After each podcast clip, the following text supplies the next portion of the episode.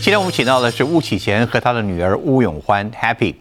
巫永欢十三岁就上了父亲的舞台，但如今他有了自己的人生更大的舞台，而且他的演艺事业未来不可限量。看看父亲怎么看自己的女儿。我爸对我的最大的期望就是到工厂去烧焊，成为一个工头。其实都是我不喜欢，我唯一喜欢的就是音乐，就是唱歌，就是创作。我我那时候虽然只有呃十七八岁，可是我好像已经很笃定，我就是要做这件事。爸爸也写歌嘛，但我就说我一定要跟他写的不一样。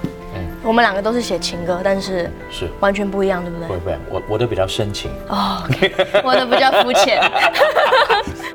欢欢，有一天那个公司的负责人跑来说：“欢欢，我跟你讲一件很困难的事情，我们公司现在只能留一个人。哦，那你觉得你呢，还是呃启贤哥呢？到底留谁呢？当然是留我啊！我就知道，好答案，因为我太多公司要我了。他说就在这唱啊，我说怎么会在这唱？这洗浴中心。他说对，我现在在搞懂，要在洗浴中心的那个大礼堂里面唱。我说什么叫大礼堂？他说呃。就很多人躺在那边，我说那叫礼堂，那叫休息室，好不好？咬着牙上台吧，幕一开，音乐一播，我上台一唱，我的天哪！你就看着躺着密密麻麻的人，你知不知道思念一个人的滋味？就听到下面，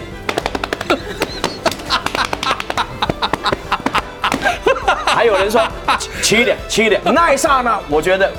我就是 entertainer，风趣的人物，认真的故事，都在大云食堂。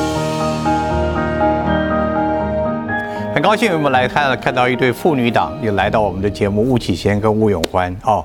爸爸是民歌手，女儿也是目前的民少女歌手 哦，对的。未来你们将来成一个歌星家族啊。今天我们要谈谈到你刚刚讲的，谈到不能播为止啊，是，对对对。还有我们今天请到福特厨师啊，他要帮我们准备配合你在呃东南亚长大的是这个背景的这个气息，然后有的菜，对不对？是，没错。好，这边我们来评一下。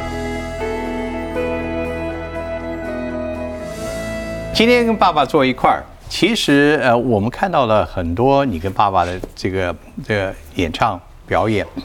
我的感觉，我我看了几段啊，嗯，越来越漂亮，不要讲。可是你们的相处啊，我觉得他一直有刚开始到现在没有变的，他很自然。哦，他很自然。对，是他的笑，嗯，有时候还会大笑。嗯，对不对？因为场合笑还有点矜持，他很大笑，所以你现在跟爸爸在一起越来越愉快了，越来越放松了啊！还是从开始就很放松？我觉得我们相处方式就是从小到大非常的轻松，非常的 open，很开放。然后真的我什么事都会跟他讲，所以就是爸爸，好爸爸。他不是那种严肃的爸爸，说你考试一定要考九十分以上这种的爸爸。他就是说你要做什么，我们都支持你。你爱做什么，我们也会支持你。你知道我们有访问过不少的啊，跟爸爸一样的巨星啊，但他们都觉得他不会喜欢自己的小孩走他们的路啊。哈，一开始，嗯，但后来当然也走到旁边，其实也很高兴。所以我也不知道有时候是真是假。嗯，但你呢？你开始的时候也也没有真预料他会走到。今天坐在你旁边吧。呃，在他十三岁之前，我都没想到。嗯，因为他十三岁之前唱歌都是走音的，就是一首歌可以唱三个 key。对。然后他自己也不知道，那我很清楚。我那时候想啊，无家无后了，大女儿这样，那小女儿更加不用说。没想到十三岁之后呢，他因为我那时候我觉得我可以帮他一个忙，就是我教他弹吉他。有一天，他。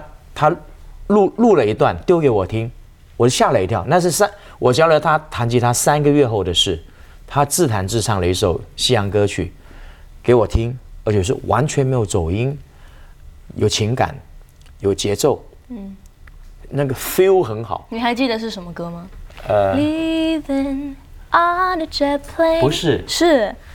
不是这首，不是吗？你录给我的是另外一首，你看你都忘了，你们两个协调一下。对，那首叫什么？Be Very Love。然后我就我就说哇，我女儿开窍了。然后因为她自己很喜欢，她每天在家里就弹弹唱唱。我就想说，我常常开演唱会，那肥水不流他人田，我女儿他们本来就常常跟着我出差去看我的演唱会，我现在只把她放上台，让她玩音乐。我当时并没有想说她将来会当歌手啊，会怎么样？因为她只是刚刚起步哎，所以我当时是是为了开心。你到底曾经有没有想到父亲给你别的选择过？没有，我真的就是从小就喜欢唱歌，然后其实我也自己也不知道自己有走音啦。然后真的是因为从小学古典钢琴，但古典钢琴你就是照着谱嗯去弹嘛，所以其实没有一些自由的空间去发挥。那当爸爸买木吉他给我的时候，我就哎教了我就四个和弦，然后我就。在那边弹弹了三个月，然后觉得哎，其实可以搭配歌曲，然后呢，后来就爱上了自弹自唱。所以爸爸到现在不会再说你走音了吧？还是会，还会说，还是会，可能了吧？他对我的要求很高。嗯，呃，现在那个不叫走音，那个叫做不够专心，不够专心。其实爸爸，其实呃，爸爸在很多的表演场合，或者是海选的，或者是看到参加活动的，他一个很出名的就是他他做这个。评审的时候非常精准，甚至有时候近乎严酷，嗯，对吧？啊是，所以我要引用你一句话，嗯，今天引用一句话来看女儿怎么样答辩。父亲讲过一句名言哦，嗯，精彩的歌手不是只靠磨练，绝对是天生的，嗯，你讲过吧？百分之百，百分之百，百分之百。所以当你十三岁之前一直批评自己女儿走音的时候，到底她是不是天生的？还是后天碰到了巫启贤这位爸爸的调教，把这个天生的这句话改变了。呃，后后来我发现，后来又改了吗？十三岁之前的他呢，是呃变成蝴蝶之前的那个蛹。哦，蝴蝶，它藏在里面挣扎，好吧，在里面挣扎挤压，还没成型。看你自己怎么说，你知道吗？所以所以会走音，变变变生物学了呢。所以当他脱茧而出的时候，从蛹里面。变成蝴蝶的时候，他他他自由了，嗯，他的声音就自由了，同不同意？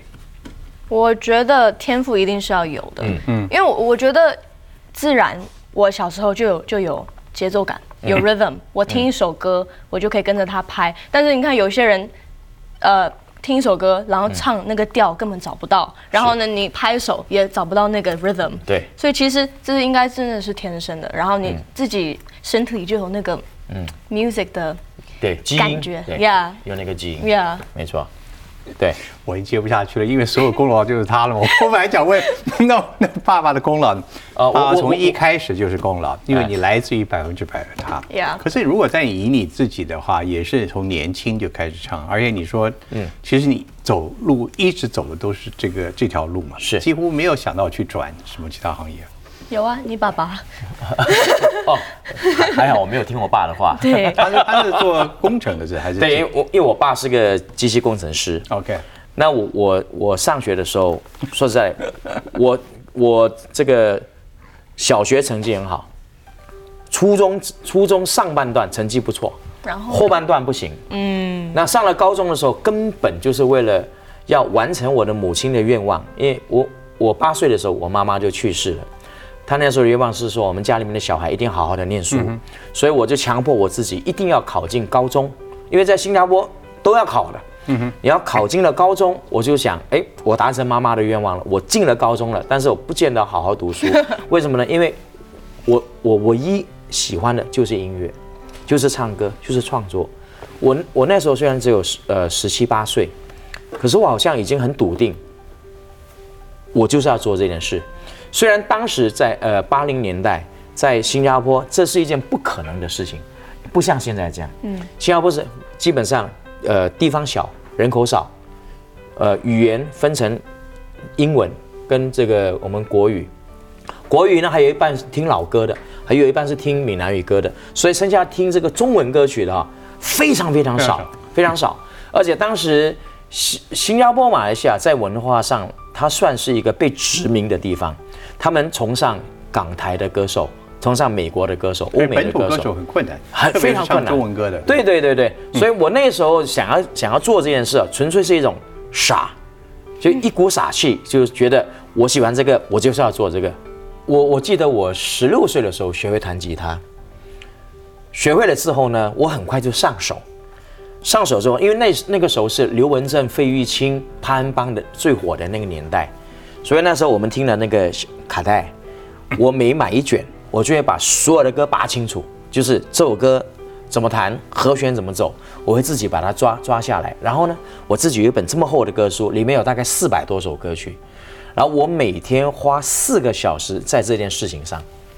所以我在我我在房间里面，我每天在干这件事呢，我是很开心、很投入、很享受。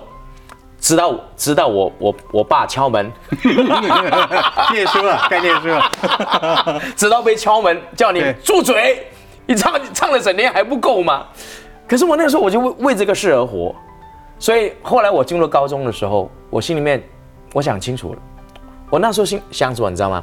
念书我一定念不过别人，因因为我没有放心思，我也觉得我不是那块料，可是我觉得我在音乐上我一定凌驾于所有人，我我已经很清楚知道这个事情，所以我在高中的时候我就跟我自己说，就干这件事吧。所以讲到新加坡，我们今天赶得上我们第一道菜，好不好？来，嗯，这道菜也是有点南洋风味嘛，对不对？呃有，嗯、这是嗯开胃小点，那中间的话是咖喱虾，嗯嗯，那还有鸡肉沙沙跟熏鲑鱼慕斯。哦，OK，你们两位先尝一下，我先讲一下。我刚刚听的启贤的这段话，其实很很感动，就是很多人的一生都会寻找他当初怎么开始的，其实那股动力到后来到才慢慢理解，就是有一个驱动力在那边，那就是真的有人就是告诉你了，或者指引你了，就是做那件事情，哪怕你当时的家庭不是这么样的，不是这样。女儿的本身，你小时候有像父亲这样子对音乐有有热爱跟狂热，会到一种欲罢不能的。我就自己也是很喜欢音乐，然后因为我跟爸爸听的歌完全不一样，所以因为其实不一样吧从他给我那个吉他后，他其实就没有再教过我音乐了，就教了我那四个和弦之后，就从来没有再教过我任何东西了，让我自己去摸索嘛，然后自己去嗯研究一些歌曲，因为我喜欢听洋歌，然后。我就听那些，然后呢，照着他们的方式去弹奏，然后自弹自唱，然后后来又爱上了写歌，嗯，然后爸爸也写歌嘛，但我就说我一定要跟他写的不一样，嗯，我们两个都是写情歌，但是是。完全不一样，对不对？不会不会，我我的比较深情。哦我的比较肤浅，呃，其其其实其实是这样子的，呃，因为我小时候，我的父母，呃，给我在功课上面的压力，或者是人生上面开始的那种压力啊，其实都是我不喜欢的，嗯，跟我跟我内心真正所追求的东西是完全不同方向的。因为我记得我爸对我的最大的期望就是到工厂去烧焊，成为一个工头。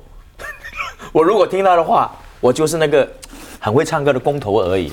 所以还好我没我没有听我爸的话。然后呢，我是完全放任我自己去追求我的梦想，不管这梦想能不能成功，可是我觉得起码我在做一件让我很快乐的的一件事情。那如果这件事情能成功的话，那太好了。我我是这样这样的一个念头。所以当我看到我女儿的时候，首先我我现在要一很笃定一件事，我相信我给她从小到大的教养，这个教养在他心里面会有有一种很很稳定的价值观，对人生的看法。除了这个东西我我有要求以外，他其他的爱好我完全没有任何的意见，我只负责把你带到这个跑道上面去，跑不跑得赢，能跑多久，跑得好不好，那还是要看自己。所以看言之，父亲从来没有用压力的方式去去告诉你人生该怎么走吗。没有，对我跟妹妹都没有，嗯，嗯，但是呃无形当中反而给你更多的选择，然后你还是走到了音乐这条路。I don't know，所以父亲给你的，你刚刚讲父亲讲说，最重要的教育是给你价值。嗯，什么价值是父亲最重视的？我觉得第一最重要的应该就是对人要善良，然后第二要大方，因为我觉得爸爸是一个非常大方的人，有时候可能会被骗，但是 很容易被欺骗。但我觉得爸爸是一个非常很善良，然后有时候有点傻的一个爸爸。很容易去相信别人，对不对？是是你你能我讲相信相信别人是很开心的，对，真的呃，但被骗呢？无所谓，扛得起就好。对，我我跟你讲是的，我们家很好玩的，我嗯，我我我太太，我女儿他们，我们一家人都是砰就能睡着的人。我们常跟别人讲说，哎，我们随时可以睡。他们说是吗？这么好睡啊？我说我们是很容易睡着的人，其实我们有忧心的事，没没有什么，就算有忧心也不摆在心上。嗯嗯，哎，不可能，生命中没有没有困难，没有没有挫折，没有沮丧。那个在我想睡觉的时候不存在，他就跟你没有关系。我相信他也是这样子我我们都是这样子的个性。然后我我我我我跟他说过，我说我说你知道什么叫做善良跟信任吗？譬如说我们在在路上有人在讨钱，那么爸爸会给他给他给他钱，有些人说每一次都会给。对，有些人说，哎、那很多是假的，嗯，可是我的心里面是讲，万一是真的呢？他需要啊，对不对？十个我给错八个假的无所谓，我给得起，但是我给到那两个是真的时候，那我们就对了，那我还是开心啊，就是我的能力能支付得起的所谓的呃被欺骗，OK，下次你到哪里去的时候，公布一下你的行程。好的，呃，你要打 你要打扮的像一点。我我请一些朋友啊，来测试一下误解一些是不是大妈。但是呃所有的工作上碰到事情都会请教爸爸吗？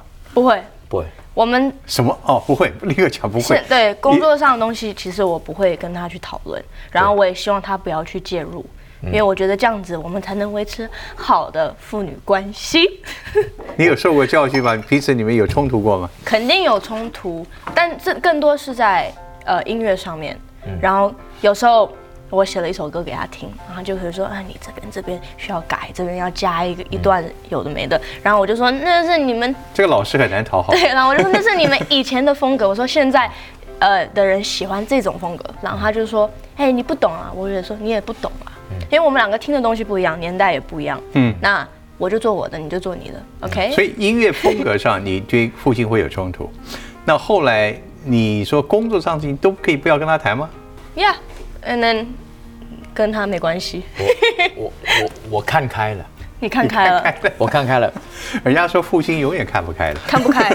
可是在在这个世上，呃，我百分之九十看开了。又来了，好，我保我保留了你呃你每次10%好不好你是后来最后问问都会有变我保我。保留了 ten percent。OK，这因为因为为什么呢？因为呃，还是不放心。跟他有冲突，还是会有看法上面的冲突，因为就等于我们的父执辈跟我们讲他他的经验的时候，我不见得认同，因为我没有经过这些事情。Yeah，那同样的，我会跟他说：“哎、爸爸告诉你会这样这样这样这样这样。”他不会相不幸福这件事，因为他没有经过这件事。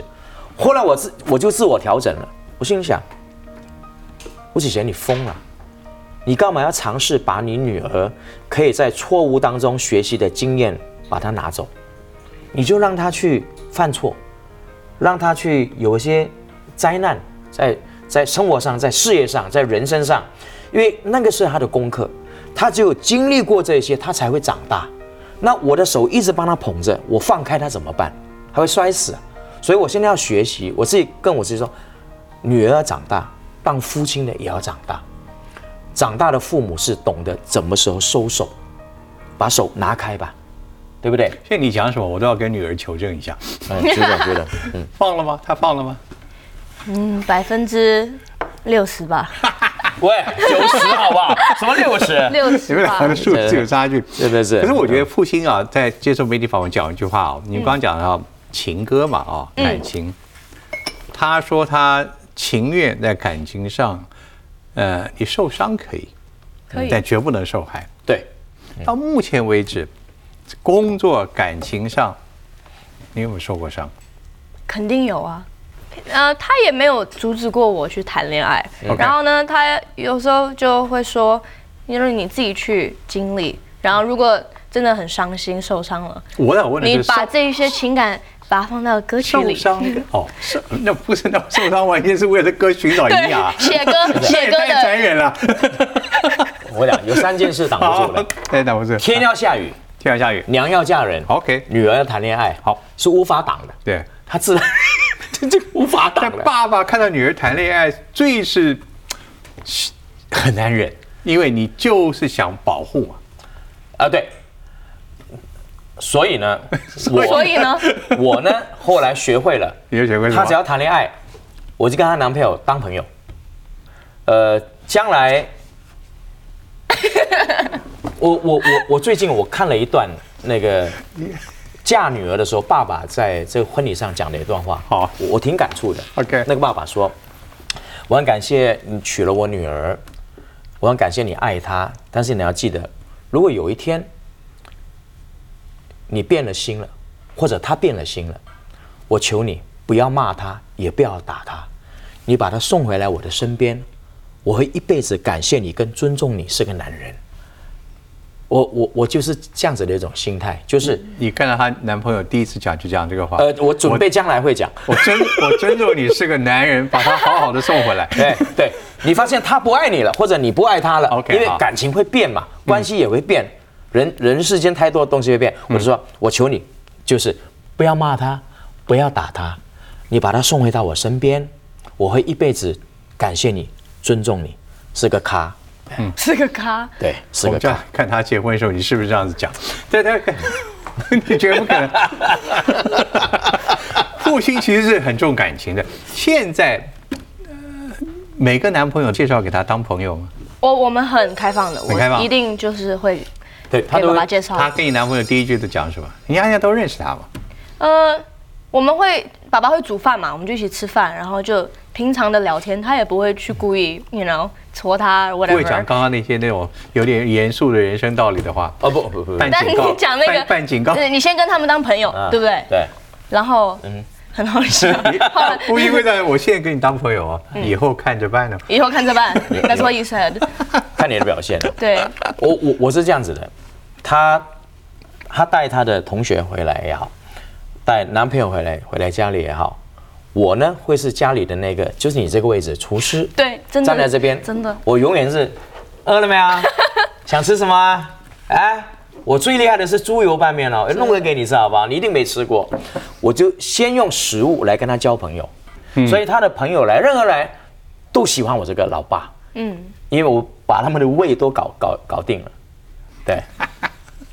以后不管是感情怎么变化，经常到你家吃饭。来我家吃饭。哦，好。对，对女儿现在在歌坛的发展、o 嗯 k 你有跟她谈过感情跟事业两者要怎么去兼顾，还是哪个优先？还是你觉得会劝她感情要稍微等一等？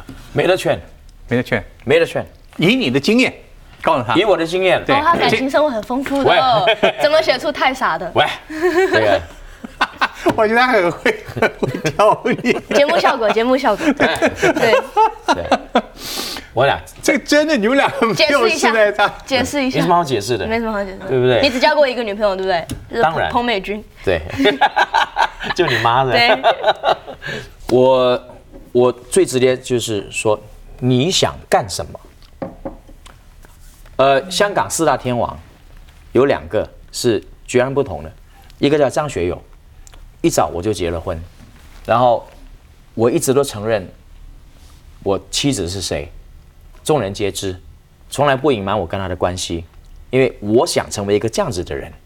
那另外一个就是刘德华，结婚了二十几年，都不让大家知道。就是你选择你拥有一个什么样子的人生，那么像他，我也我也跟他讲一样，你也我说没关系的，你想结婚你就你就嫁吧。有很多人结了婚一样可以当歌手，但是问题是你想拥有一个什么样子的人生？你现在要什么？过五年要什么？过十年要什么？你要自己想清楚，因为这个人生是你的。你问我，我也告诉你，这人生是你的，你到底想成为什么样子的人生？嗯，你要成就怎样的人生，你自己做决定。怎么样？晚辈有没有回应？我觉得 I agree，我同意。同意然后，我但是谈恋爱我一定会去谈，因为嗯，you know in the end 要写歌，所以 要写歌。她她每次交男朋友，对，他妈就看着我，这样我都会这样，老公怎么样？我说 你放心，他不会嫁给他。因为我说他现在还年轻，你放心，他不会嫁给他，他现在很爱他，他也很爱他现在做什么？他现在正在拆散你的跟男朋友的关系。呀呀，因为我们是过来人，我们太就来了，你你还是在不断的侧面的干涉吧。我我也没干涉，我我我觉得已经证明你是一个太爱女儿的爸爸。我我我爱她，对对对，我爱她没有问题你。已经尽了一切方法来对告诉他，我我 我我不要干涉，对但 please 让我知道好不好？让我知道好不好？我我跟你说啊，前年我在上海，好，因为他那时候刚到上海去，要开始在内地的发展，所以他他住定住在上海，那我就去了。你知道吗？我去了那边，我才知道我的生活是要依靠他的。嗯，呃，他带我去哪里吃饭？他带我去楼下租脚踏车，因为呢疫情嘛，我们就戴着帽子，戴着风帽，戴着口罩，戴着墨镜，吴启贤就在路上骑脚踏车，每天共享单车，共享单车，在上海的大街小巷，我们去百货公司去，我们都是骑骑骑脚踏车去的。然后他一定是他走前面，我走后面，因为他带路。我那时候就觉得，我终于依靠我女儿生活，那种感觉你知道吗？幸福，幸福。幸福。然后过的时候，我现在我我常常跟欢欢说，我说啊，我好回味我跟你两个人在上海的那一段生活。然后你你你出门训练也好，工作也好，你都问爸爸说，爸爸你待会要吃什么？呃，我几点钟回来？你别乱跑。他他都会给我这这这这这这些话，我就觉得哇，so amazing，你知道吗？所以，我你现在对女儿会有什么样的祝福？我我我对她的祝福就是，首先，嗯，我很感谢我的太太，给了他们很好的教养跟价值观。然后我对她的祝福就是，做你爱做的事，做你认为快乐的事情，但是要努力。要努力，要尽力、尽心尽力去做这件事。然后一切的这个成果或者后果呢，都是属于你自己的，你要自己去承担、接受、消化，这才是你的人生。好像以上话仅供参考，Fifty fifty，但是 Fifty fifty 碰到什么事情找爸爸绝对没错。我想问的是，你现在也自己走，而且很有意思，你们两个现在签了同一家的经纪公司，呃是吧不？好意思，我先签的，他哦，学，对对对，我又忘了这个这个次序很重要。，对 我是你师弟是吧？所以对，你学我 但是很有意思，是看你面子签他的吗？Yes，Yes，fifty fifty。是不是？我我现在告诉你，我现在告诉你真相。好真相那。家公司就是想签我，哦，我只是但是他们以签你来作为饵，哦，就是说要栽培你，然后博得我的好感，嗯然后呢，我就我就跟他们合作了，明白了没有？相信吗？懂了吗？好，好了，可以吗？可以。可以，是有有点打击到，是不是？咬咬牙切齿啊，痛了解的，痛心不已啊没。有没有没有，实实在是那家公司很喜欢他，对，他们找我谈的时候就说，吴老师，我知道的真相啊，是真的很喜欢他，而且后来你说你也要来，他们有点为难。我也听说过，我也听说过。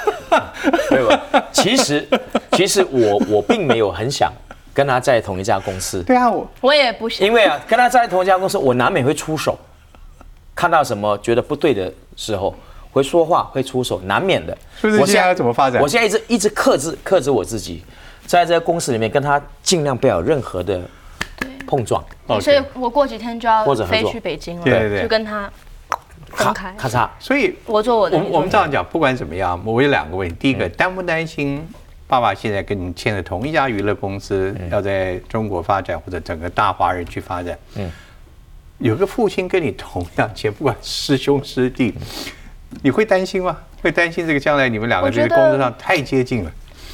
有好有坏吧，有好有坏，就是好处是什么？好处就是可能我我会 feel 比较安全，知道其实爸爸其实工作跟我是蛮近的，因为我们是用同一个 team。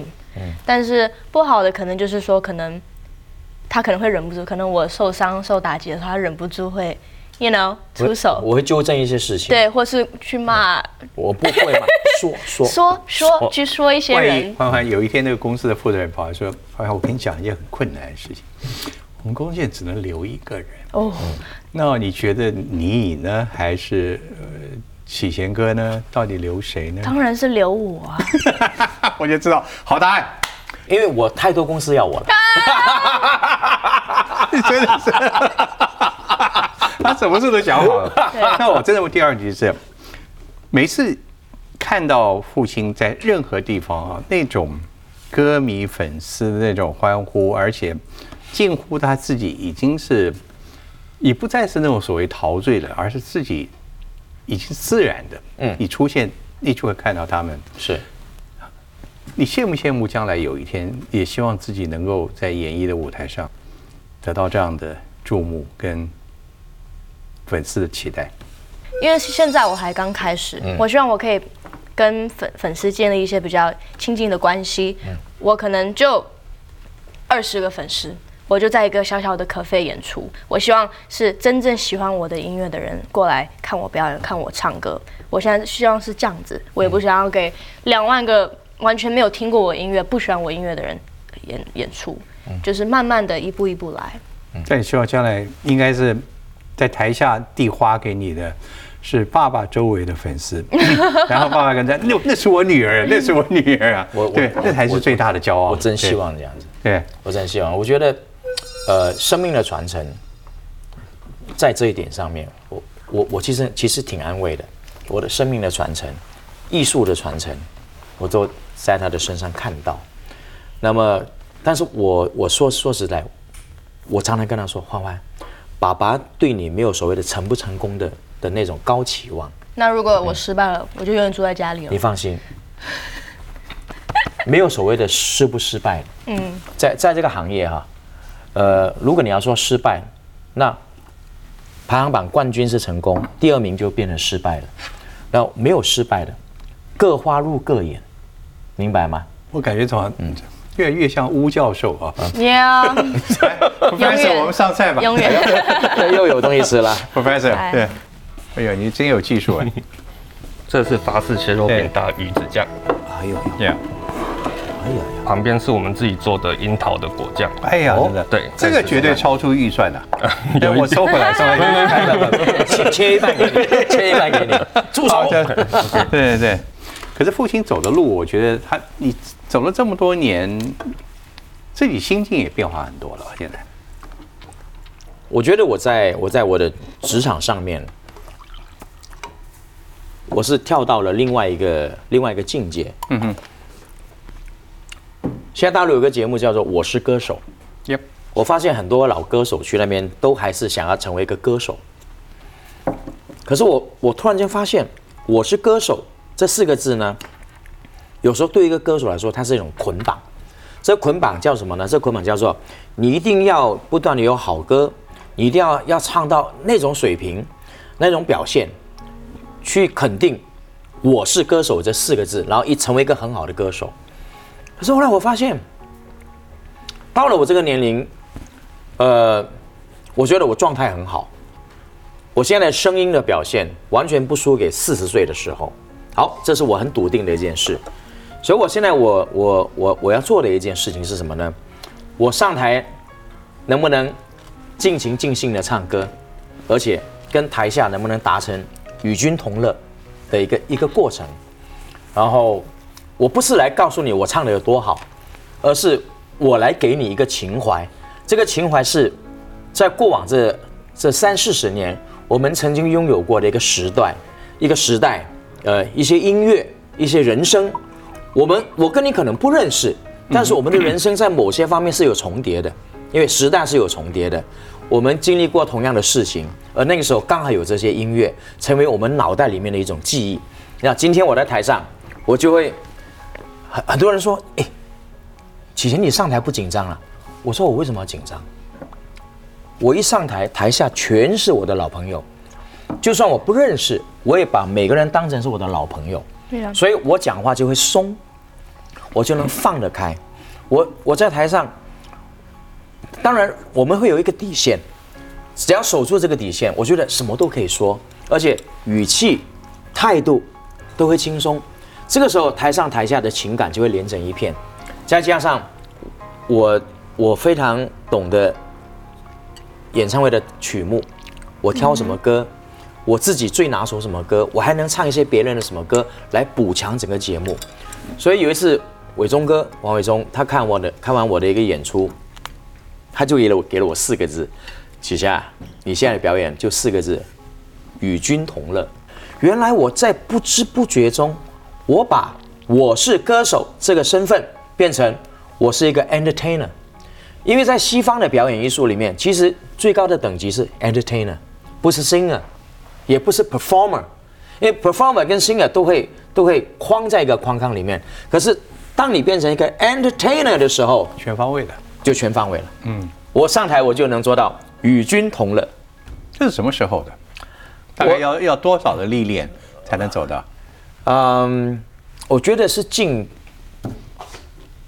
六七年的事情。六七年，六七因为我为年的事情。什么要问呢？因为父亲有一个故事，其实被反复来说，我还想听他自己说啊。在大陆商演有很多特别的活动，对不对是？你曾经在商演的时候，知道了。我觉得那是少有，我还在想象呢。嗯很多场合哦，各种大小，但你曾经在一个洗浴中心是。被请去做一场表演，而且规模挺大的，怎么回事？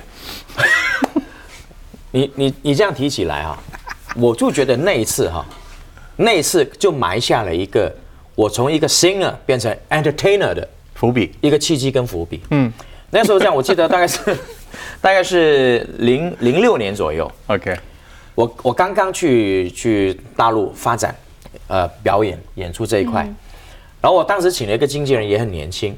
有一天他就跟我说：“哎，吴哥，有一场演出在这个呃烟台，呃晚上的一个大场的演出。”我说：“那你去谈嘛，你经纪人。”他回回报说：“吴哥，行了，我们要给要的条件他全给了，而且老板说会给你宾至如归。”我说：“哎，那太好了，那咱们就去吧。”飞机飞飞到烟台，从机场降落，一走出机场，劳斯莱斯来接，老板坐在里面，把我接上车了。哎呀，嘘寒问暖，礼数全都做到了。一上了车，不啰嗦，砰，一个大红包给我。我一我砰，我在手上，我说，哎呦，还挺沉的，你知道吗？我心里想，嗯，挺有诚意的。我心里想，哎，老板，唱酬都给了，怎么还给红包？他说，吴老师。你是我们敬仰的人物，你远道而来，我们当然礼数要做做得好。我说啊，那谢谢你了。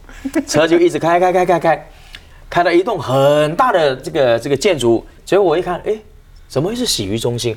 我说这你带我来这边干嘛？他说吴老师，这就是咱们住的地方。烟烟台没有什么好酒店，我们这边最豪华了，好对不对？我们也没办法被人家载到那边去了，那就下车吧。我告诉你，真的，我就被安排进去了，直接进入他们所谓的总统套。OK，到了下午三点，经纪人气急败坏来说：“吴哥，吴哥，这里不能唱。”我说：“什么事？为什么不能唱？”我说：“要在要去哪唱？”他说：“就在这唱。”啊，我说：“怎么会在这唱？这洗浴中心。”他说：“对，我现在才搞懂，要在洗浴中心的那个大礼堂里面唱。”我说：“什么叫大礼堂？”他说：“呃。”就很多人躺在那边，我说那叫礼堂，那叫休息室，好不好？很多人躺原来他们已经发展到在那个就是洗完澡出来躺在那个按摩椅上面被按脚的地方，嗯有一千多个人可以躺在那边。哇我就咬着牙把彩排给踩完了，你知道吗？他让我等到凌晨一点才让我上台，你知道那个心是多急吗？下午三点等到凌晨一点，他说我们这个地方这个时候人最多，对对对，好晨都来了，凌晨一点了，凌晨一点，好了，咬着牙上台吧。幕一开，音乐一播，我上台一唱，我的天呐、你就看着躺着密密麻麻的人，躺着一千多人就算了，问题是还有一千人，一千多人背对着我，为什么？按摩师。说你躺着，他在按脚，我在那边唱歌，所以我面对着两千多人，有一半是看瞪着我，有一半是背对着我，还有人拿着都卖香烟的。我拼了！我跟你讲，我第一首歌是快歌，我也不啰嗦。当我开始我的像一场梦，掩盖沉默，我就闭着啊就拼了，唱完了，唱完之后，哎，我就行了。然后，反正我跟你签的合约四首歌，我就赶快把它唱完。可是第二首是情歌啊，你知不知道思念一个人的滋味？就听到下面。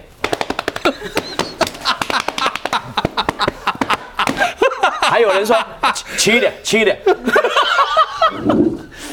你知道一千多个人在那边捏的轻一点，重点，然后还香烟香烟，你知道那一刹那，我觉得我就是 entertainer。那个你你你你不知道，当时你不知道是笑好呢，还是哭好。可是后来我心里面啊，我觉得他是慢慢有有一个味道跑出来，叫做说你要感恩啊，你要感恩，你一定要感恩，这些人是喜欢你的，对，他们躺在那边听你唱歌，不是他们的错，只不过这个场合、这个环境，它就是那个样子。你来了，你就开开心心唱吧。如果你真的生气的话，那是你的自尊心在作祟。哦，我觉得那那一刻我成长了，而且我真的觉得 entertainer 的这个这个概念呢、是那个时候种下来的。我的歌我就是好好的唱，最后一首唱什么？最后一首太傻吗？Oh no！守住你的承诺太傻。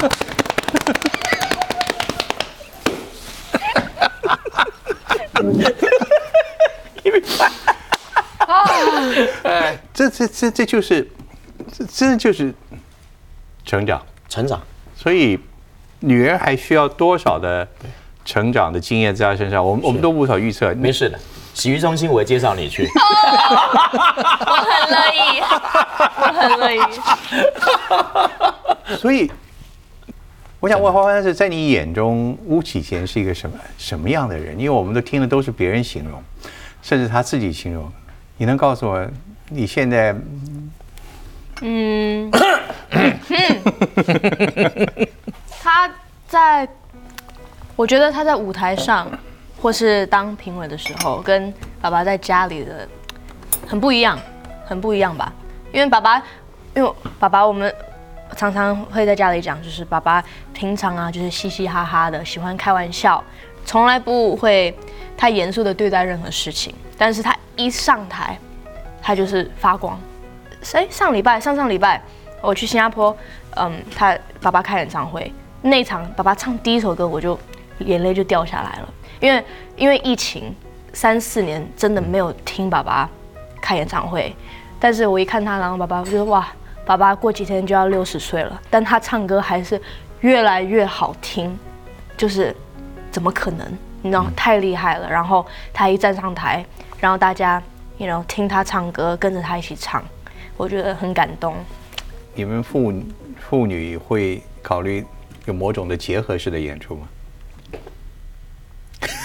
我讲最好不要，最好不要我要讲，最好不要。最好不要。我我今天呢，趁这个 趁这个时候啊，最好不要我。我我可能要我觉得演唱会就叫最好不要。最好不要，真的最好不要。其实我你 要讲什么？做完新加坡演唱会，嗯嗯，他当我的特别来宾嘛。做完那一次之后，我跟我自己说，可以停了。接下来，你凭你的本事开创你的舞台，将来你有本事，我当你特别来宾。嗯可以。我今天第一个鼓掌，预祝两位，好不好？谢谢谢谢谢谢。